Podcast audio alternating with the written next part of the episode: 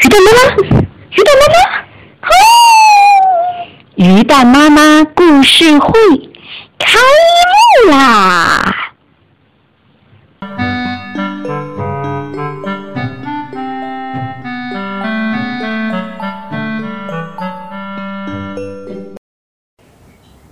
带着七把匕首的汉子大盗贼霍森布鲁茨第一次出现。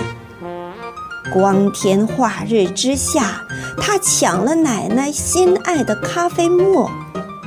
卡斯佩尔和小伙伴赛博尔决心协助警察一起抓住大盗贼，找回咖啡沫。迪姆·莫瑟尔作为一名负责的好警官，锲而不舍，却总是晚了一步。到底卡斯佩尔和赛博尔如何跟大盗贼斗智斗勇，消灭魔法师，抓住大盗贼呢？小朋友们，快来听！会唱歌的咖啡沫。第三章，小心，内有黄金。奶奶为两个小家伙的决定感到有些担心。然而，卡斯佩尔和赛博尔已经下了决心。无论如何都要抓住大盗贼霍森布鲁茨，把被抢走的咖啡沫夺回来，还给奶奶。遗憾的是，他俩儿对霍森布鲁茨的行踪一无所知。咱们总有办法要弄清楚的，卡斯佩尔信心十足地说。两个小家伙就使劲儿的想啊想啊，直到想到星期天中午，卡斯佩尔才扑哧一下笑出声来。无缘无故，你笑什么？赛博尔问。哼，我终于想到办法了。那快说说什么办法？你马上就明白。卡斯佩尔带着赛博尔来到了奶奶的地下室，找到了一个装马铃薯的空箱子，并把它抬到园子里。然后他俩挥动着铲子，往箱子里装满了满满的白细沙。嗯，那现在干什么呢？把箱子盖盖上。他俩把装马铃薯的箱子盖上了盖子。卡斯佩尔又来了，又找来了几根钉子和一把锤子。现在把箱盖钉上，尽量钉牢固一点儿。赛博尔点点头，马上开始干活儿。可是这第一锤就锤到了大拇指上，忍着痛再钉第二下。哎呦，见鬼！这又锤到了大拇指。这一下可真的疼得不行了。赛博尔咬紧了牙关，忍住痛，继续盯着，就好像面临的是一场国家级的马铃薯箱子钉盖子考试。卡斯佩尔跑到储藏储藏室里，找来了一支粗大的画笔，又在一个颜料盘里调上了红颜料。当他端着颜料盘，拿着画笔跑回园子的时候，啊，我们可怜的赛博尔已经第五十七次敲到自己的大拇指了。盖子终于钉牢了，现在瞧我的！卡斯佩尔说，他把画笔在颜料盘里薄薄的浸满了红颜色。在赛博尔诧异不解的目光中，往马铃薯箱子上面写了鲜红的几个大字：“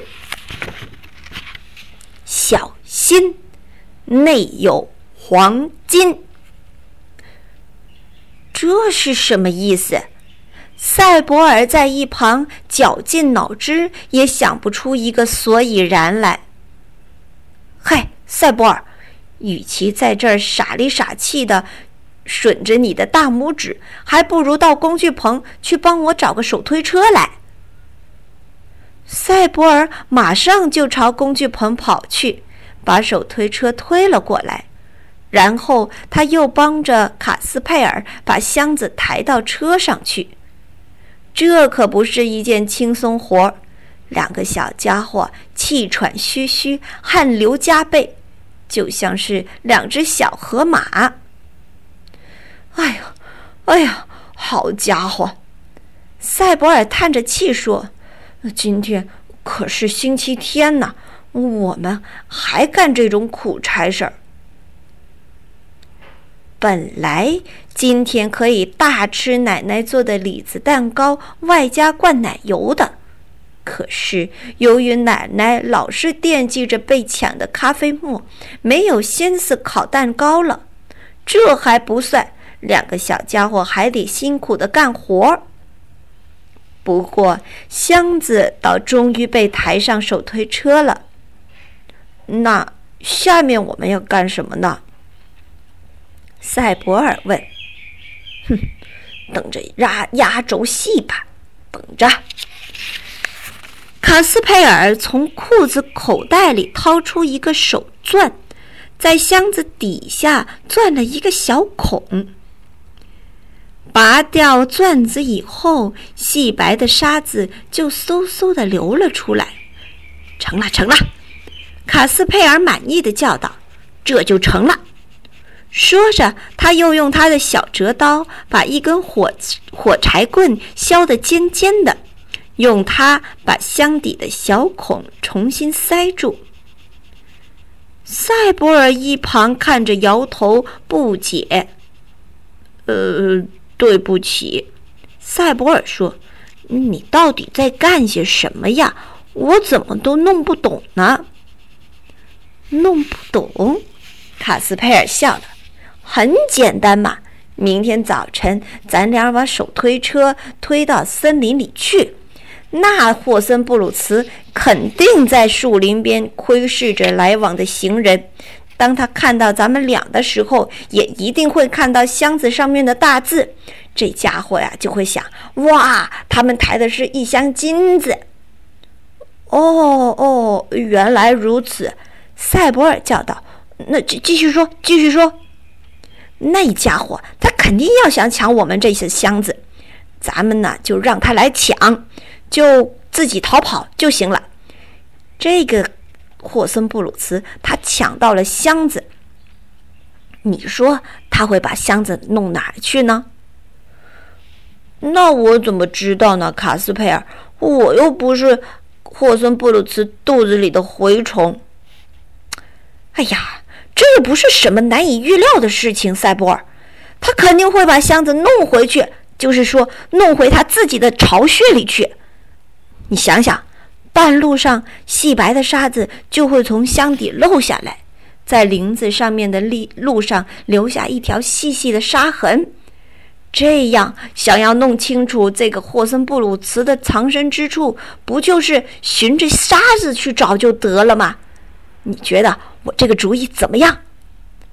哇，简直是太伟大了！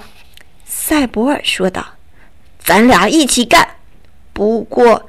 在我们逃跑之前，千万别忘了要把箱子的火柴棍给拔了。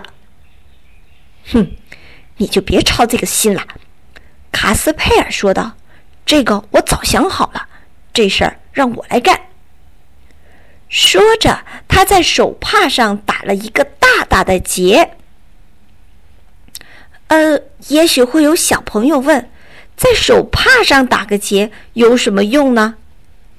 这个结作用可大了，它就是提醒人们不要把重要的事情忘掉。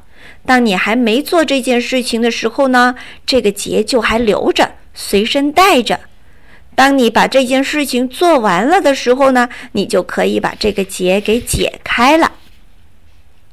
明天他们就要去欺骗霍森布鲁茨，让他来抢他们那个其实满是沙子的大箱子。小朋友们，你们觉得霍森布鲁茨会上这个当吗？明天我们将会继续讲第四章：老手失算。晚安，小朋友们，今天的故事就先讲到这里。明天同一时间，我们将继续讲。晚安。